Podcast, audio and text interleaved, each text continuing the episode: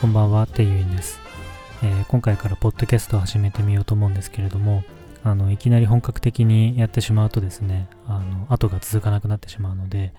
初回は、あの、一発撮りで撮ってみて、ね、とりあえず公開だけしてみてですね、またより聞きやすいポッドキャストにしていくっていうのは、次回以降からできたらなと思っています。では、初回よろしくお願いします。今回はですね、あの、ポッドキャストを始めようと思ったきっかけとか、あるいは日本でこれからポッドキャストってどうなっていくんだろうみたいな話をできたらなと思っています。今回始めようと思ったきっかけは、実は先週になるんですけれども、あの、とある投資家の方と直接初めてズームでお話しする機会がありまして、その方っていうのは自分がもともと Twitter とかブログであの拝見していましたし、顔写真も公開されているので、なんとなくどんな方だろうなっていうイメージはあったんですね。ただ実際、ズームで話してみると、予想以上にこう印象が違ったというか、あのこれはいい意味でも悪い意味でもなくって、自分が勝手に描いていたイメージと違っていたというだけなんですが、結構その声って重要だなと、その時に思ったんですね。で、一方で、その声を知っている人というのは、やはりその一度会ったことがなくても、なんとなく人柄がイメージつきやすいですし、実際に直接会ってみてもそこまで、えー、ギャップはないと。まあ、そこでやっぱり声の重要性っていうのに今回気づいたというのがきっかけの、えー、一番大きなものになります。自分も今 Twitter とノートで発信はしているんですが、やっぱり Twitter で言うと深いところまではですね、なかなか自分が伝えたいところを伝えにくい文字数もありますし、やっぱりどんどんタイムラインで流されてしまうので、その時その時に思いついたこととか、あるいはその時のニュースについてだったりとか、あのそういったことを単発で、え、表現するしかないと。一方、ノートはですね、かなり、えー、発信するのが大変と言いますか、えー、ちゃんとしたこうスライドを作って、え添付しなきゃいけないとか、あるいは文章の構成を伝わりやすいものにしなければいけないとか、結構時間をかけなければ伝えられない。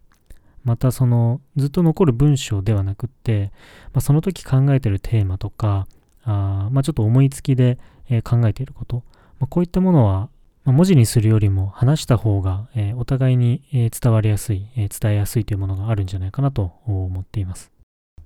とは YouTube なんかも一時期やろうかと考えたんですが、やはりハードルは高いですよね。えー、わかりやすくするためには字幕をつけなければいけないし、あと YouTube で、えー、一番ネックだなと思うのが、字幕をつければつけるほど、視聴者っていうのはやっぱり字幕を見て5秒ぐらいの間隔で飛ばしながら、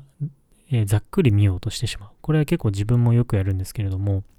あの、ちゃんと伝えたいにもかかわらず、字幕だけ表面的に切り取られてしまう。その反面、ポッドキャストというのは、えー、5秒、10秒飛ばしてしまうと、話の前後の文脈がわからなくなってしまうので、ある種最初から最後までちゃんと聞く、えー、聞いてくれやすいメディアなんじゃないかなと思っています。したがって音声メディアというのは一般的にエンゲージメントが高いケースが多いです。ユーザーの1日あたりの視聴時間が何十分、あるいは何時間に上るケースも、えー、最近は見られてきています。あとはやっぱり YouTube もですね、本来まあテレビへのアンチテーゼとして、やはりその、実力を持った方々が本音で、えー、語れる場本、本当の自分を発信できる場として、えー、注目を浴びていましたが、今やこれだけ、えー、注目を浴びてしまうと、逆に YouTube で、え、本当にその姿を発信するっていうのが、え、やりづらくなってきてしまっていると、まあ、そういうジレンマが、え、本当に最近増えてきたのかなと思っています。じゃあ日本においてこのポッドキャストが今後本当に人気が出るのかという観点で考えてみると、え個人的にはこれからようやく出てくるのかなと見立てをしています。というのも、今まで日本でポッドキャストがあまり聞かれていなかった理由っていうのは、やっぱりコンテンツがないから。で、コンテンツがないっていうのは、やはりその個人としてポッドキャスターとして発信をして、えー、収入を得ているという、そこはやっぱりまだまだ、えー、アメリカと比べると少ないですし、コンテンツの量が増えないとユーザー数もなかなか伸びない。え、ただ、今回その AirPods Pro が出てきたりとか、えー、コロナ禍で家で過ごす時間が、えー、長くなったりとか、あるいは、えー、マインドフルネスみたいに自分の気持ちを整えるような形でこの音声を活用したりとか、まあ、そういったあ形が日本にも徐々に浸透してきたと。でそれに伴って、その周辺領域にですね、 stand.fm ですとか、ボイシーとか、まあ、そういった音声プラットフォームも徐々に増えてきて注目を集めてきていると。この流れの中で音声メディアっていうのが本当の素の自分を表現する場所として、やはりこれから伸びていくんじゃないかなというふうに思っています。とはいえ最近一番注目を浴びているのは、ポッドキャストというよりかは、まあ、スタンド FM のような、まあ、音声プラットフォームじゃないかなと思っています。で、自分もスタンド FM 一時期やってみようとしたんですけれども、ちょっと今回は、えっと、思い入れがあって、えー、あえてポッドキャストを選んでみました。えー、その理由もちょっと、えー、語ってみたいなと思います。スタンド FM は実は、え去年の頭ぐらい、2020年の初期の頃から自分はちょこちょこ、え聞いていました。主に起業家や投資家の方々をフォローして、そこでしか聞けないような話を聞きに行っていました。え、ただ、去年2020年の中頃からですね、えー、皆さんパタッと更新をしなくなってしまったんですね。で、これ面白いことに、ほとんど皆さん同じ時期で更新しなくなってしまったんですが、まあもちろん物新しさで始めた方がなかなか続かなかったっていうケースもあるかもしれないですし、えー、いろいろこう理由は考えられると思うんですが、そんな中でも、えー、続けていらっしゃる方っていうのも、えー、一方でいらっしゃいました。え自分がこう継続的にこう発信されていて聞いているのは、例えば、えブロックチェーンスタートアップレイヤー X の福島さんであったりとか、あるいはベンチャーキャピタルアンリの代表のサマタ・アンリさんだったりとか、まあ、こういった、あの、日々こ結構考えを巡らせたりとか、あるいはその、自分を表現するのが上手な方っていうのは、やっぱり結構音声での発信っていうのも続けられてる印象があります。